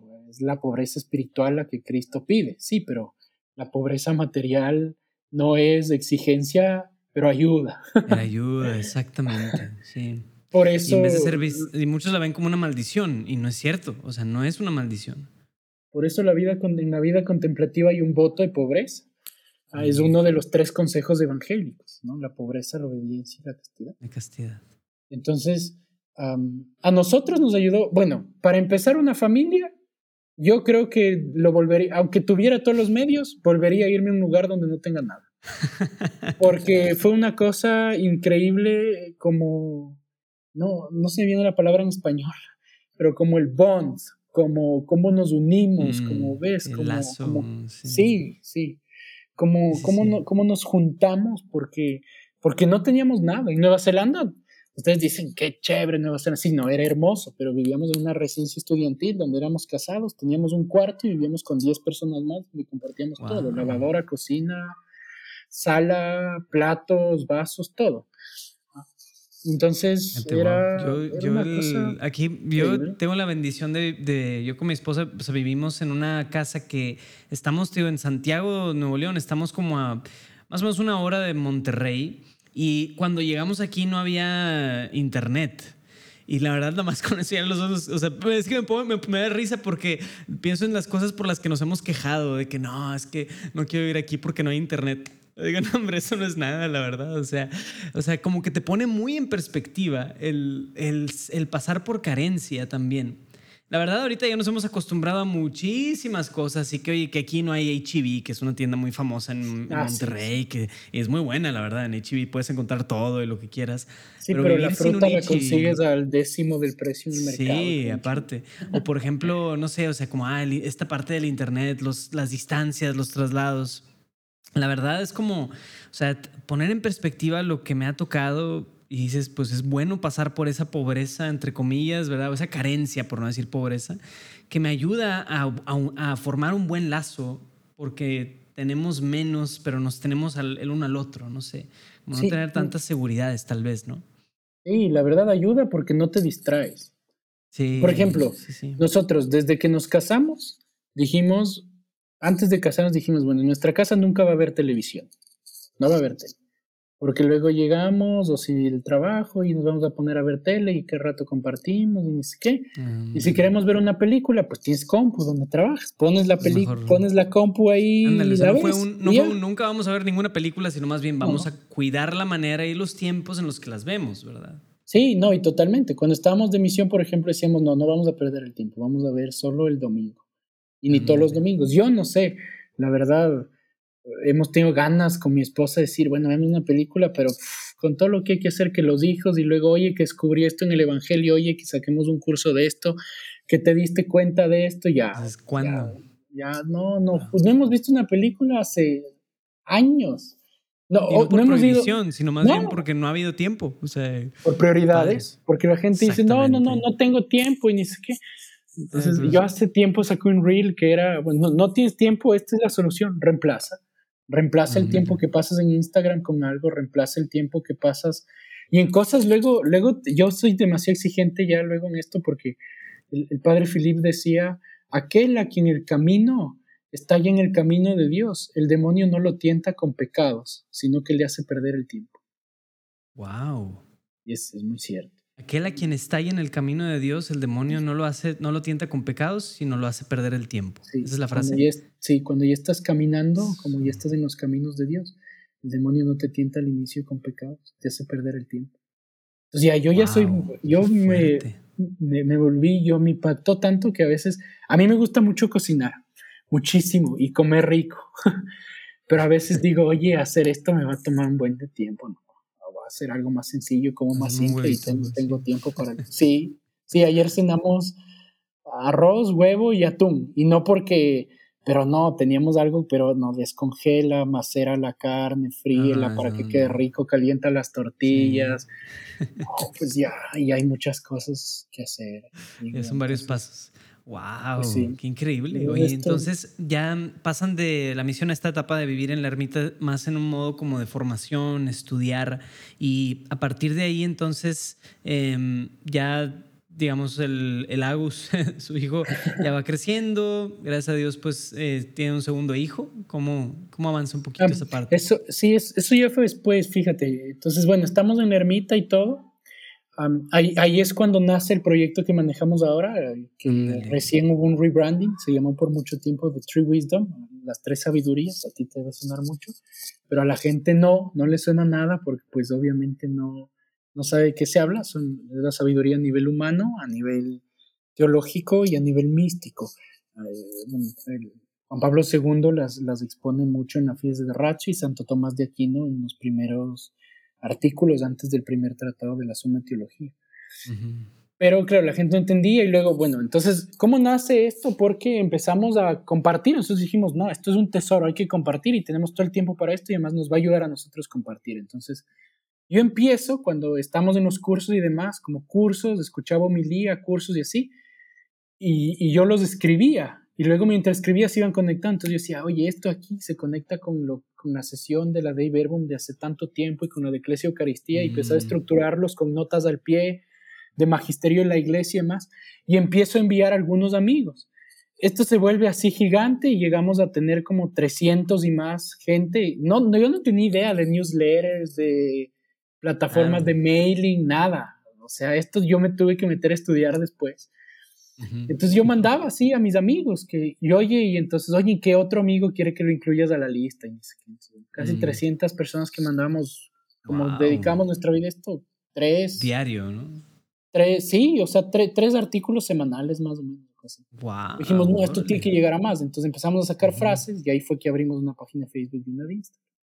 Lo que ¿Cómo pasa es que ya viví, La página se llama Three Wisdoms. se llamaba The True Wisdom, ahora se llama Seamos Lux, porque cambió Lux. el rebranding a Lux Academy. Lux del latín de luz.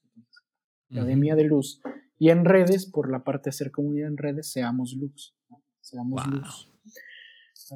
Y ya con un logo así, ya no es que ese logo que hicimos, lo hicimos mi esposa y yo, ahora sí ya contratamos un branding y toda la cosa.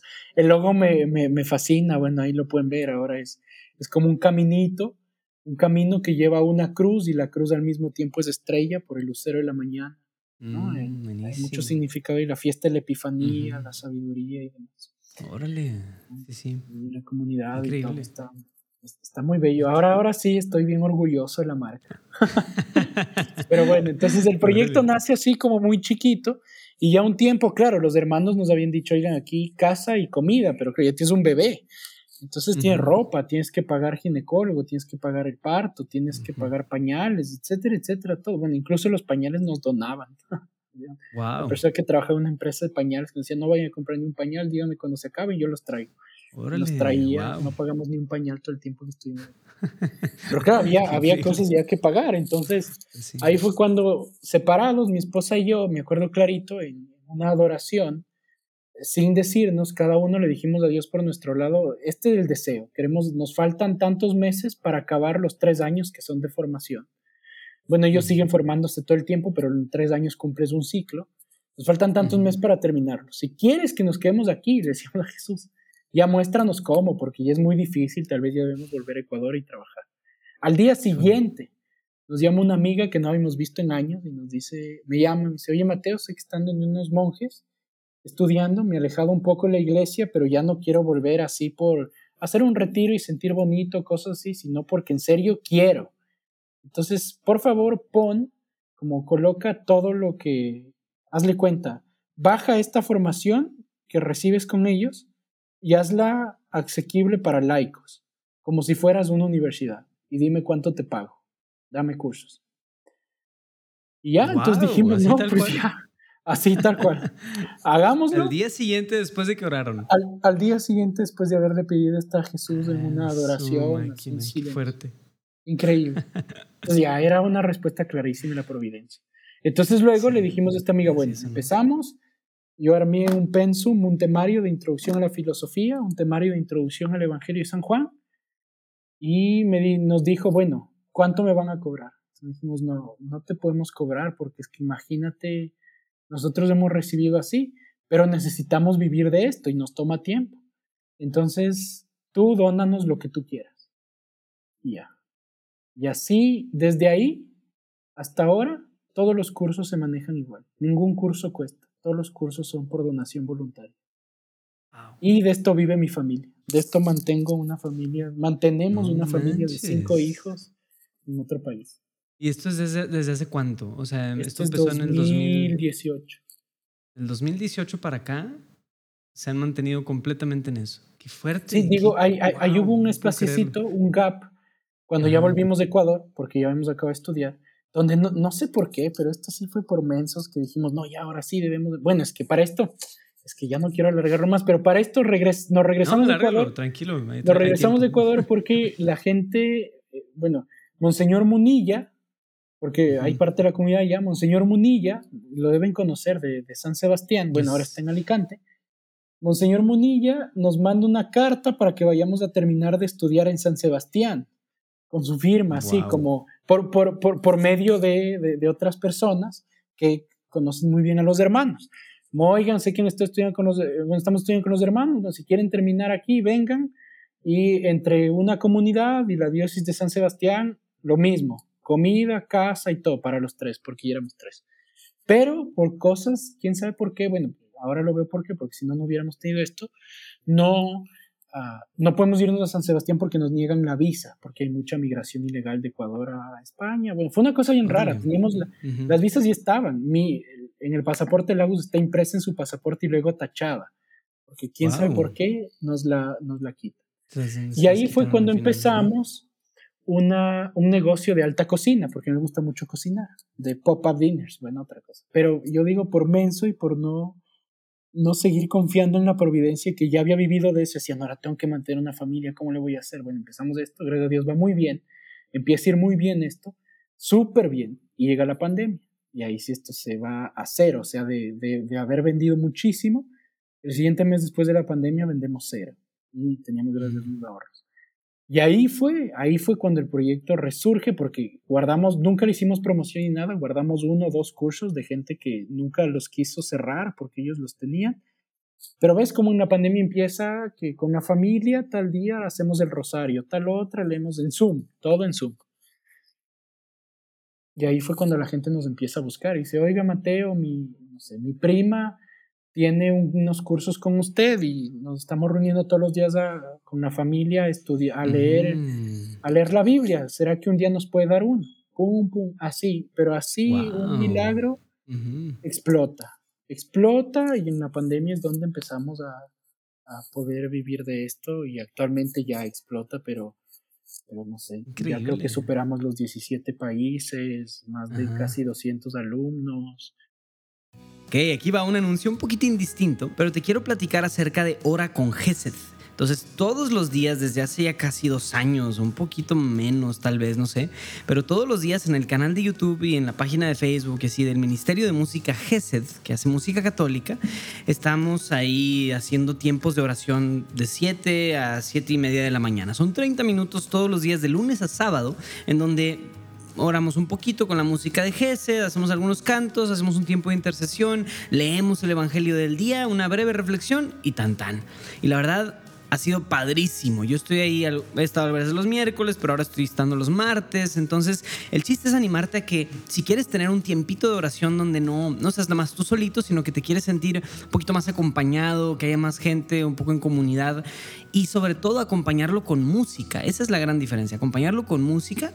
La verdad te recomiendo ampliamente que busques el canal de YouTube de Gesed y ahí nos sigas en Hora con Gesed todos los días, que es una experiencia padrísima. Entonces, muchísimas gracias y te agradezco si lo puedes conocer, compartir y darnos tu feedback. Siempre, como siempre, eso es valiosísimo. Muy bien, regresamos a la platicada con Mateo. Tenemos gente que estudia con nosotros hasta lo más lejos, Corea del Sur. Gente de Corea del Sur. Gente de, de, por aquí que vive allá, que estudia con nosotros. Ajá. Todos los cursos son en vivo y lo que es más impresionante es que todos los cursos se manejan por donación y la providencia es una cosa de locos. Y el día en que yo soy como ingeniero, soy muy cuadrado, así, llevo mi Excel de gastos y demás todo. Claro. Gasté cinco pesos, los cinco pesos los pongo ahí. Están ahí registrados en el Excel, ¿no? Sí. Y, todos los meses es increíble. Yo digo, no, este mes, le digo a mi esposa, este mes sí ya, ya creo que ahora sí no vamos a salir porque nos tengo que pagar el parto y medicinas y exámenes. Y Ese mes, alguien dona más.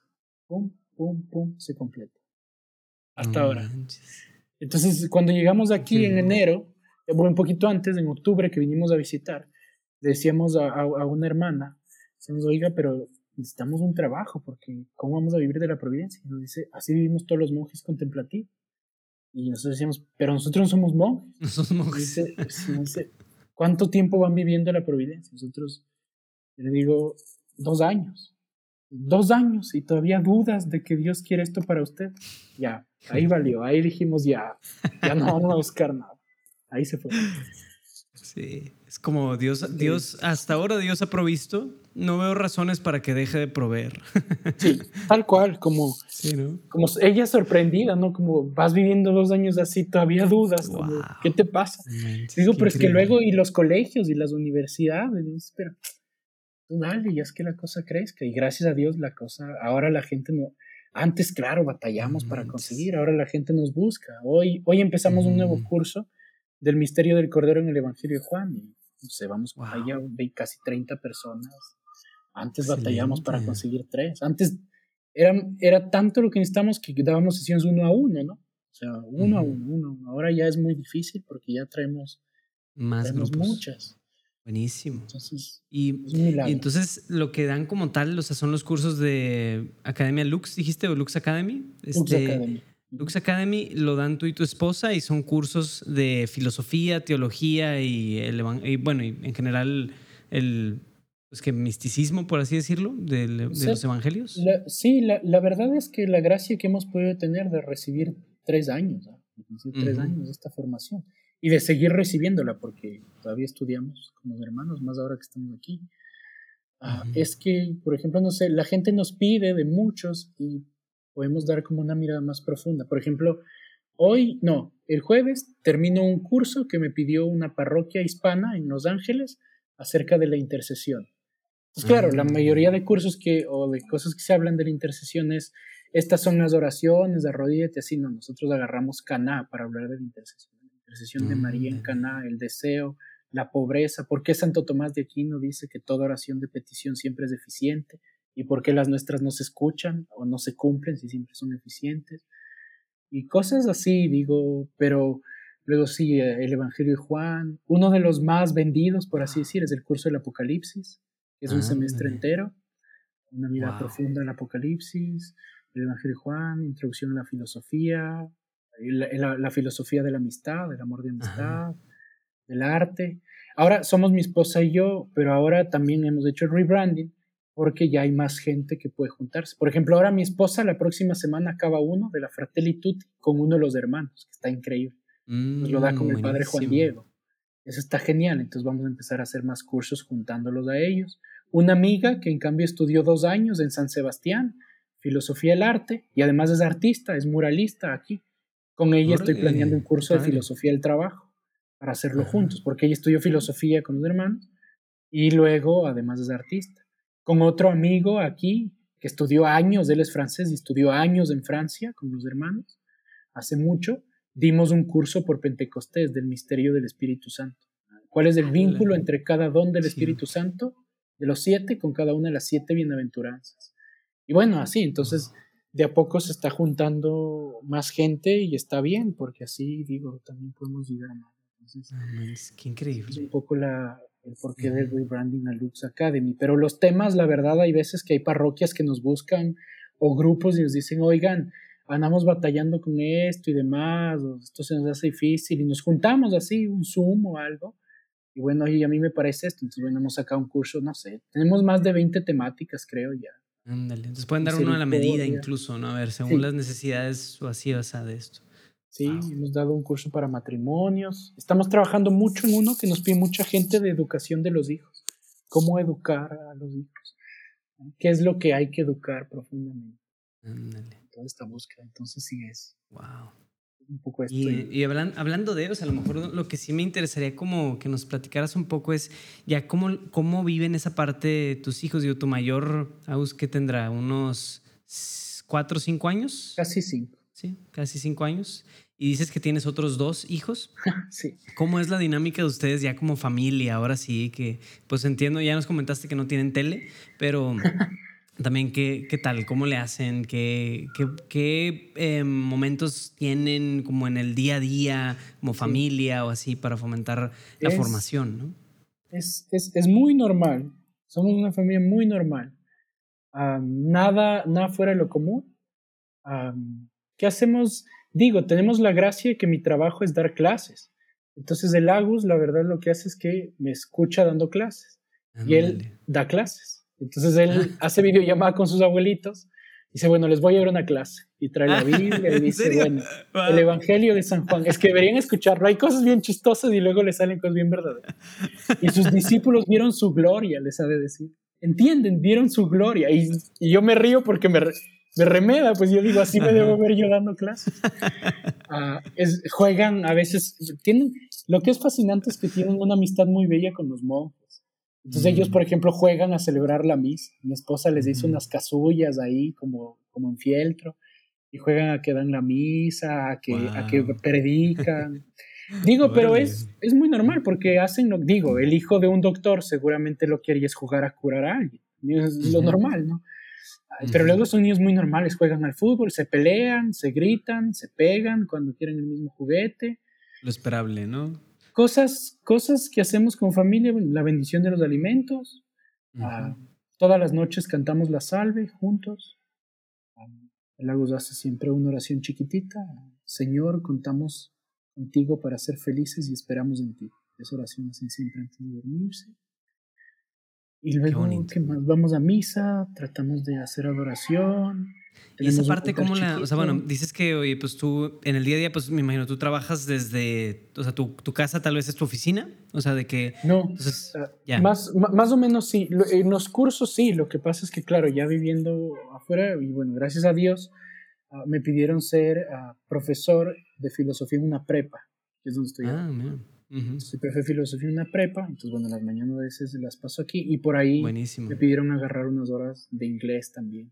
Ah, órale. Está, pues está bien, pero, pero no es lo mío. Entonces estoy esperando que Dios me muestre cómo zafarme las horas de inglés y quedarme solo con la Entiendo. Pero está, está muy bien. Ah, entonces, claro, yo la mañana paso aquí, el Agus pasa en su escuelita, el Agus va a otra escuela, a una escuela Montessori. Ya, ya, ya. Súper. Y mi esposa se queda con los dos chiquitos.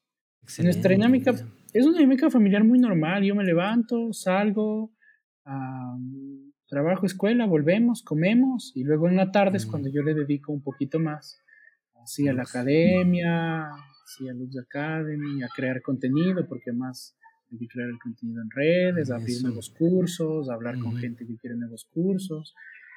Excelente. Pero no hacemos nada raro, digo, hacemos la bendición de los alimentos. Y una vez yo justo me preguntaba esto, como, y le preguntaba a un hermano, creo, decía, a ver, hacemos la bendición de los alimentos, rezamos en la mañana, antes de dormirnos, cantamos la salve y a veces, a veces, nada muy fijo, leemos la Biblia juntos. Deberíamos hacer algo más. Y él se rió y dijo, pues ya, ¿qué más quieres? Tampoco les puedes poner a cantar los salmos a tus hijos, ni, son monjes ni nada, está muy bien. Exacto. Tienen que ser niños, ¿no? Yo creo que mientras ellos vean en nosotros que hablar de Dios y de cosas de fe es natural, y más aún si se puede, tener amistades con monjes o monjas y que ellos vean esto como natural. Por ejemplo, nosotros, el, ¿cuándo fue? El sábado, el sábado vino un monje a, a, comer con nosotros. Uno de los hermanos que lo conocemos antes de que sea hermano, porque con él, con su mamá fue con la que empezamos estos cursos. Ella fue la segunda persona que me conocí. Y él empezó un poco esto, vino acá a hacer una experiencia y ahora es monje, acaba de hacer su profesión simple hace un año. Entonces vino el hermano Juan David a comer con nosotros en la casa, y pero es muy normal porque come en la mesa, luego juega con mis hijos fútbol, sale a tomamos una nieve en el parque con él, entonces es muy normal ver a alguien vestido de hábito, cargando un rosario y que diga, oigan, ya me tengo que ir porque mañana me tengo que levantar a las 6 de la mañana a la adoración. Exacto. Y creo que también la parte esta de como que los niños crezcan viendo a sus papás felices, ¿no? O sea, no como un, no, viéndolos como entristecidos, miserables, deprimidos, sino a ver como una alegría y naturalidad, como dices, de, pues esta es nuestra vida, ¿no? Y, es, y la disfrutamos, ¿no? Y nos gusta. Eso creo que es un testimonio bien valioso de ellos, de crecer cerca de los papás y cerca de toda esa dinámica, ¿no? De y, de lo real, ¿sabes? Sin, sin virtual. Mis hijos no ven pantalla, yo espero aplazarlo muchísimo, pero de lo real, de estar con su hermano, de, jugar. Cuando viví en Ecuador, el año de pandemia fuimos a vivir a la montaña, entonces teníamos gallinas, conejos, sembrábamos. Ay, por ahí, es cierto, si quieren leerlo más. Ah, el Vaticano sacó un, una nota de, acerca de nuestro estilo de vida. Ah, no sé si le podemos dejar el link por ahí cuando pongan la sí, Órale. Salimos de...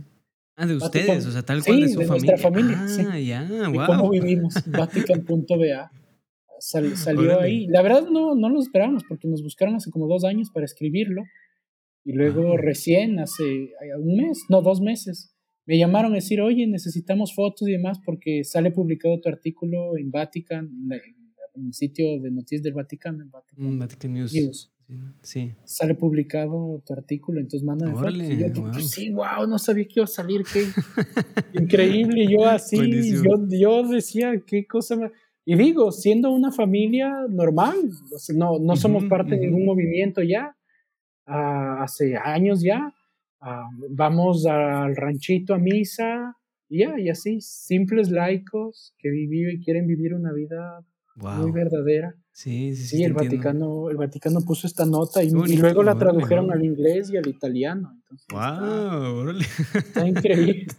y fue una confirmación muy bella porque, claro, no fue propiamente la formación, que estuvo mejor porque fue del estilo de vida, entonces fue de cómo uh, vivimos esta formación, porque finalmente no te formas para enseñar, te formas para vivir, para encarnar en tu vida, en tu matrimonio, en tu ser papá, en tu ser profe, en tu ser esposo.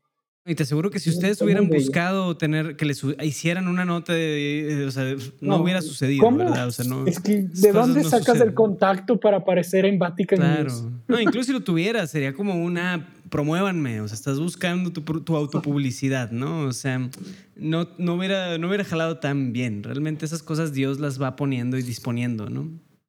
Entonces sí, fue una confirmación muy bella para el proyecto y para Claro, ahora vivimos en la ciudad, en Saltillo, que es una ciudad chiquita, pero ya andamos buscando como irnos más cerca, donde haya más campo, donde podamos sembrar, volver a tener. Ándale, pensé que ibas a decir a Monterrey y yo dije, no, no, no te vayas para allá. No, no, no, no, no. Órale. Entonces sí, gracias a Dios es. Sí. Increíble, Mateo. Oye, pues yo sé que creo que tienes algo dentro de unos de, de, los próximos momentos de la hora. En tres podemos ir aquí.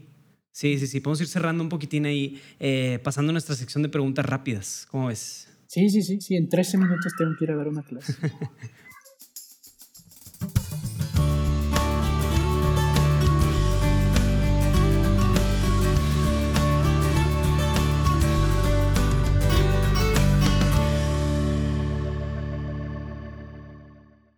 Muy bien. Entonces, pregunta número uno, y esta es nueva, pero es, ¿cuál es tu hobby principal? Ah, uf. Yo creo que les va a sonar muy raro si diría buscar la verdad, pero creo que es esto. Es que esto es algo que me toma toda la vida, digo, en todo lo que hago. Cuando, cuando tengo un tiempo de hacer algo, agarro un libro de Padre Philip, lo, lo leo, o agarro una parte del Apocalipsis donde todavía traigo preguntas y todavía no, no, logro verlo bien. Pero es, muy, es muy poco el tiempo que tengo. Pero si ustedes me dicen, oye Mateo, ¿qué es lo primero que piensas cuando tienes un segundo libre? Estar con mi familia. Qué padre. el segundo que tengo libre, oye mi amor, te ayudo con la bebé, la cargo, voy a jugar fútbol con mis hijos, construyamos algo con los, con los bloques, leamos un libro. Ah, lo que me gusta muchísimo es cocinar. Amo cocinar. Me encanta cocinar. Buenísimo, buenísimo. Gracias. Excelente. Y bueno, la siguiente pregunta es, ¿te acuerdas la primera vez que tuviste una experiencia espiritual? ¿Qué edad tenías y qué fue específicamente? Cuando, es que pudiera decir muchas cosas así como medio así carismáticas y cosas así, pero cuando en verdad yo siento que fue algo muy verdaderamente que ahora sí me cambió toda la vida fue haber estado en estos cursos de filosofía primera, el acto de ofrenda de Teresita del Niño Jesús y las lecciones de San Juan de Nueva Zelanda. Era cero, cero carismático, nada así de misticismo raro, pero era una luz para la inteligencia y para la fe. Increíble. Y luego, y luego la academia, porque a esto no les conté, yo desde los 16 años que empecé a dictar retiros, yo le decía a Dios cada que rezaba o cada que salía de dar una, una de predicar, y decía, esto es lo que me apasiona, pero ¿cómo voy a vivir de esto? No, no puedo vivir de evangelizar. A, los, a mis 29 años vivo de la evangelización. Eso. Ahí Teresita decía, ¿no? Dios no inspira deseos irrealizables. Más bien inspira en nuestro corazón las cosas que nos quiere regalar, una cosa así también. Sí, sí, es lo que decía Teresita. Cuando Dios mucho quiere dar, mucho, lo, mucho te lo hace desear. Eso, buenísimo, qué bonito, excelente. Eh, bien, ¿qué significa ser católico hoy en día? yo creo que ser católico es volver a la raíz del catolicismo, que es ser universal, no universal en cuanto a que tenemos presencia en todo el mundo, sino universal a que somos capaces de recibir a todos como Cristo mismo lo recibió. Creo que esto es ser católico. No importa lo que creas, no importa la bandera que tengas, ah, demanda mi catolicismo recibirte como un don. Mm. El Papa Francisco lo tiene extremadamente claro y por eso lo persigue. Excelente, exactamente. ser misericordioso hasta el final. Y el Padre le gusta mucho decir que para ser misericordioso hay que mancharse de la miseria del otro y que por esa miseria te van a perseguir. Sí. Wow. Es abrir el corazón y ser capaces de recibir a todos como Cristo mismo lo recibió, como un don. Eso es ser católico, órale. Buenísimo. Em, bien, ¿quién es tu santo patrono y por qué? Más difícil es, yo creo. Ah, San Agustín. San Agustín. Por eso así se llama mi hijo. Bueno, ya tengo varios ahora, pero el que me acompañó desde siempre, los más así cercanos, con los que puedo decir tengo una amistad, con San Agustín, Santo Tomás de Aquino, San Juan Evangelista, Santa Teresita el Niño Jesús. Y por ahí otros también, María Magdalena. Ah. Yo, yo creo que en todos lo que hay en común, curiosamente a mí no me atrajo mucho San Agustín, que era un pagano y luego se convirtió. A mí lo que me atraía mucho era, tenía una búsqueda verdadera por Dios, era una búsqueda por la verdad. como muy fuerte desde siempre. Sí, igual yo creo que su hobby principal hubiera dicho lo mismo, ¿no? Estar, estar leyendo, buscando ahí respuestas, ¿no? Sí, y luego en Santo Tomás de Aquino ves lo mismo, digo, entró a ser dominico para tratar de Ah, responder a la pregunta quién es Dios. Sí. En San Juan es lo mismo. La pregunta que trae su corazón son las primeras palabras que Jesús dice en el Evangelio de Juan. ¿Qué buscan? Y a María Magdalena es la misma pregunta que le hace en el huerto. ¿Qué buscas, mujer? Wow. Se han llevado a mi. Señor. Entonces sí, cre- creo que son. Wow, increíble. Sí, esas son respuestas muy místicas, pero muy bien. ok, ¿alguna oración o jaculatoria o algún rezo que te guste rezar seguido que nos puedas compartir? Digo, ya compartiste la que reza tu hijo todos los días, pero alguna... Esa me gusta mucho. En las clases siempre hacemos un Dios te salve al inicio y hacemos una oración al Espíritu Santo. Que, ah, que sí, es, Excelente. Me- me- me gusta mucho. Entonces, hacemos la salve, Buenísimo. hacemos un- un- Ujú. una oración cortita al Espíritu Santo, ah, que es pide al Espíritu Santo que ilumine ah, nuestros, nuestro, se lo voy a hacer si quieren, Espíritu Santo, sí, ilumina sí. nuestro corazón y nuestra inteligencia y condúcenos hacia la verdad plena, Mm, que es la petición de Jesús en el Evangelio de Juan. ¿no? ándale, Cuando Él venga, buenísimo. el Espíritu de la verdad, Él los llevará hasta la verdad plena. Ah, Está eh, la salve y luego nada, y luego solo hacemos, pedimos, ¿no? A- a- siempre pedimos, San Juan, ruega por nosotros, San Agustín y. Santa Teresita, Niño Jesús, rueguen por nosotros. A los Wow. tres, que son como los más cercanos. Y mis hijos tienen los nombres de los tres. El primero se llama Agustín Mm. Dominique, el segundo Juan José, y la que acaba de nacer se llama María Teresa. Ah, qué bonito. De hecho, bueno, sí. Sí, ese es uno de los nombres. Si nosotros tuviéramos una hija, ese fue uno de los nombres que nos hubiera gustado María que En el Teresa. futuro poner María Teresa. Se nos hace muy bonito nombre. Sí. La Virgen Wow, de Teresita, el Niño. Jesús. Ajá. Qué bonito. Sí, sí, sí. Muy bien. ¿Nos quieres recomendar, digo, esto está difícil, pero algún libro que te haya causado gran impacto?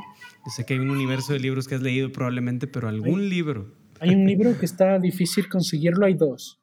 Pero hay un libro que es fascinante que se llama ah, El misterio de María, del padre Philip. El misterio de María. En Órale. Amazon encuentran. Buenísimo. El misterio de María, de María. Dominique Philip.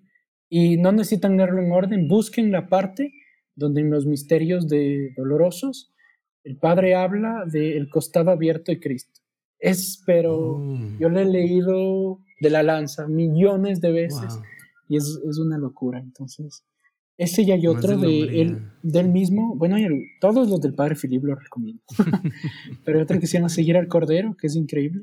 Y hay otro que justamente se llama Acto de Ofrenda, que habla del Ándale. acto, es un estudio Esto del de acto de ofrenda Teresita. de, y Jesús. Órale. Son- Excelente. Son otro nivel. Es Buenísimo. una cosa que te aloca, Súper te bien. así. Órale. Muy buenos libros. Y por último, ¿alguna cosa por la que te gustaría que intercediéramos? Por mi familia, por este proyecto, para poder tener siempre la libertad de responder a lo que Dios nos pide. Amén. Cuenta con ello. Y pues excelente. No te voy a dejar ir, Mateo, sin que antes nos recomiendes al menos dos personas que puedan venir con nosotros aquí, que podamos entrevistar. Mi esposa, Ah, órale, súper bien. El nombre, perdón, de tu esposa es Ju- Ju- Juliana Julian- Maldonado. sí. Juliana Maldonado. ok. Y es que no habla eh, eh, español él, pero si Mm. pueden conseguir, bueno, yo les ayudo y no sé si él quiera, pero al padre Van, padre Vandril. Van. Van, W A N. Es que su nombre es Vandeville, pero Van. Ah, Anda, creo, creo que ahora estuvo aquí recién, creo que está en Luxemburgo. Pero él es uno de los hermanos que tiene una fineza para hablar del arte que es increíble. Es el fundador de uno de los festivales de arte antiguo más importantes, se llama Festival Agape, Wow. de arte barroco, órale. antes del arte clásico, donde vienen Wow. artistas de talla mundial. Hay uno aquí en Saltillo y otro en Suiza. Pero No es manches, increíble, y conviven con los hermanos y al mismo tiempo hay filosofía del arte y hay arte por ellos. Y tienes un filósofo que te habla de lo que es la inspiración y luego un artista que te habla de lo que es la inspiración. Es un genio Wow. para todo, pero para hablar de filosofía del arte es increíble. Hace unos días estuvo cenando en nuestra casa el padre Van. Él fue el que bautizó a Lagos hace Órale, wow. Órale, súper bien. Pues bien, Julie y el padre Van, son buenas recomendaciones. Mateo, pues muchísimas gracias. Ya sé que tienes que partir, pero gracias de verdad por, por todo y yo me, me quedo impactado con tu, tu, vida y tu testimonio. Gracias y pues de verdad lo que podamos hacer por ti, pues ahí nos puedes comentar. Y pues bueno, sobre todo me imagino invitar a todos a que se acerquen a Lux, ahí a Lux Academy para conocer un poco los cursos, sumarse, quien tenga una inquietud por ahí pues ahí obviamente hay mucha oferta, ¿no? Entonces, sí, ese, pues bueno. esa es la ayuda más grande que pueden hacer. En redes, en Instagram estamos como Seamos Lux. seamos, Lux. Excelente, perfecto. Ahí nos, bueno, Mateo, pues muchísimas gracias, hermano. Padrísima la platicada. Gracias, gracias a ti, Diego, en verdad. Ha sido un gustazo enorme. Entonces, uh, Excelente. si Dios quiere, nos vemos próximo. Gracias a todos los que van a escuchar el podcast también ay, pues más que bienvenidos a seguirnos en redes, a ver los cursos y a ir más profundo en la fe que el mundo necesita. Como decía San Pedro, necesitamos dar razones de nuestra fe.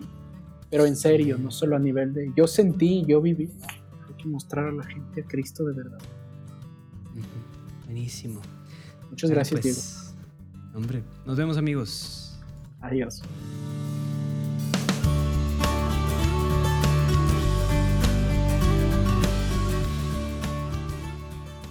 ¿Qué tal? Otro nivel, ¿verdad? Increíble, no solo lo que Dios está haciendo en ellos y ha hecho a través de ellos, pero también, pues la verdad puedo decirlo, es una persona muy sabia y es una, híjole, con un bagaje tremendo de espiritualidad, del conocimiento de, las, de la espiritualidad de los hermanos de San Juan y Verbum Spei, todos los, los escritos de la iglesia y todo esto aplicado a, una, a un modo de vida muy concreto, ¿no? Entonces, pues buenísimo, espero te haya eh, servido tanto a ti como a mí este episodio con Mateo y que esto también nos abre el corazón para ver las nuevas formas en las que podemos también nosotros encontrar eh, cómo se vive, cómo podemos vivir nuestro cristianismo de nuevas maneras, ¿no? de alternativas, de cuestionarnos muy en la esencia de nuestro modo de vida, ¿verdad? A veces también como cristianos terminamos en esta dinámica de simplemente buscar lujos, buscar más comodidad, más lujos en la vida, etc. Y pues la vida de ellos es un testimonio fuerte de que no tiene que ser así, sino que hay más cosas en la vida, ¿no? Wow, buenísimo. Y pues bien, te recomiendo, te recuerdo que puedes ayudar a Mateo en su en su el crecimiento de su apostolado metiéndote a Lux Academy o seamos Lux en Instagram y pues compartiendo un poquito de lo que hacen. La verdad es que